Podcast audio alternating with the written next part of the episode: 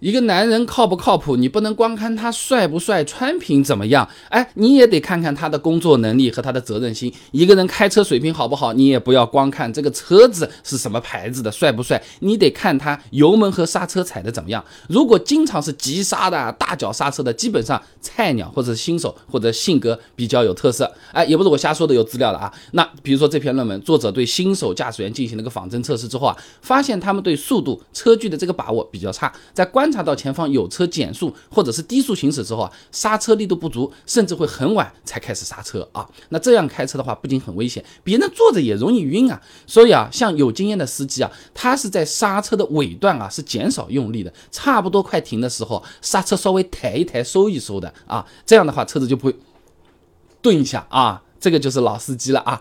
那除了刹车、油门，其实看别人开车的坐姿，也能从侧面判断开车的水平。当然，你也的确是从侧面去看它啊。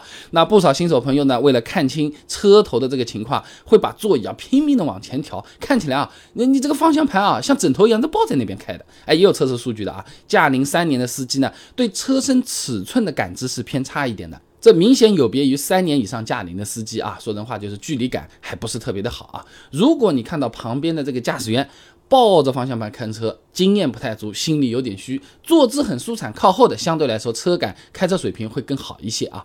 那表面的东西说完了，还可以从一些深层次的地方判断，比如说危险感知能力，也有论文数据啊，驾龄超过十年的老司机危险感知能力更强，是驾龄四年以内的新司机的两倍以上啊。那因为驾龄越长，见过的情况越多嘛，经验越老道嘛，这个能从很多小细节能看得出来的。你比如说啊，绿灯通过路口，哎，斑马线。前面啊，它会不会减下速？呃，留心一下，高速高架它不匝道岔开去的那条，它会不会提前减速，并且注意并线的车子？盲区比较多的这种山路上面，哎，会不会压线行驶？哎，盲弯会不会鸣笛啊？等等等等。评论区各位朋友也不妨补充一下，我知道我们这个号高手粉丝很多的啊，都是值得学习的小技巧，能提前预判风险。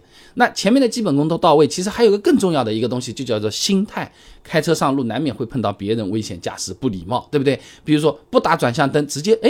啊，过来了，老司机碰到了，当然也是生气的。大家都是活人，对不对？但还是相对会宽容对待，控制自己的情绪。专业术语讲这个叫什么？防御性驾驶。他不仅要求驾驶员不主动引发交通事故，还要在别人犯错的时候能及时发现并宽容对待，提前采取措施进行规避，确保不出现被动性的交通事故，预估可能发生的风险。啊，各位我们在看的女粉丝朋友，看到像这样开车的男人，你就嫁吧啊！这就。就像什么爸爸对待小孩了，小孩犯错误，我们是提前要制止，不然的话他什么掉下去了，头磕破了，这这其实算爹妈的，对不对？他这一调皮，你把他保护好了，他犯的这个错，你还要宽容，你还要包容，开导他，鼓励他继续探索，继续玩，是吧？提早发现。同时要制止，并且情绪还要良好，要宽容，对不对？碰到别人的不礼貌行为，我们刹车是踩了，也是让了，嘴巴上很有可能就是口吐芬芳，问候全家人，是不是？这种算不算路怒症呢？平常脾气挺好的朋友，怎么一开车就性格大变啊？是不是？哎，这这这简直就就比那个职场的人跑到晚上的夜店，这个变化还要明显，还要大。哎，这是眼观六路，嘴骂八方，是不是？那为什么开车会让人那么容易路怒呢？哎，相关内容我以前视频做过，看的人还挺多嘞。你关注我一下，点我这个主页啊，直接搜“路怒”两个字，你就看到当初做的那个视频了。而且我主页里面啊，有我们的自营商城的，靠谱的汽车用品，口碑很好。我们这个店已经开了九年了。哎，你有兴趣的话，不妨点进去，货比三家瞧一瞧。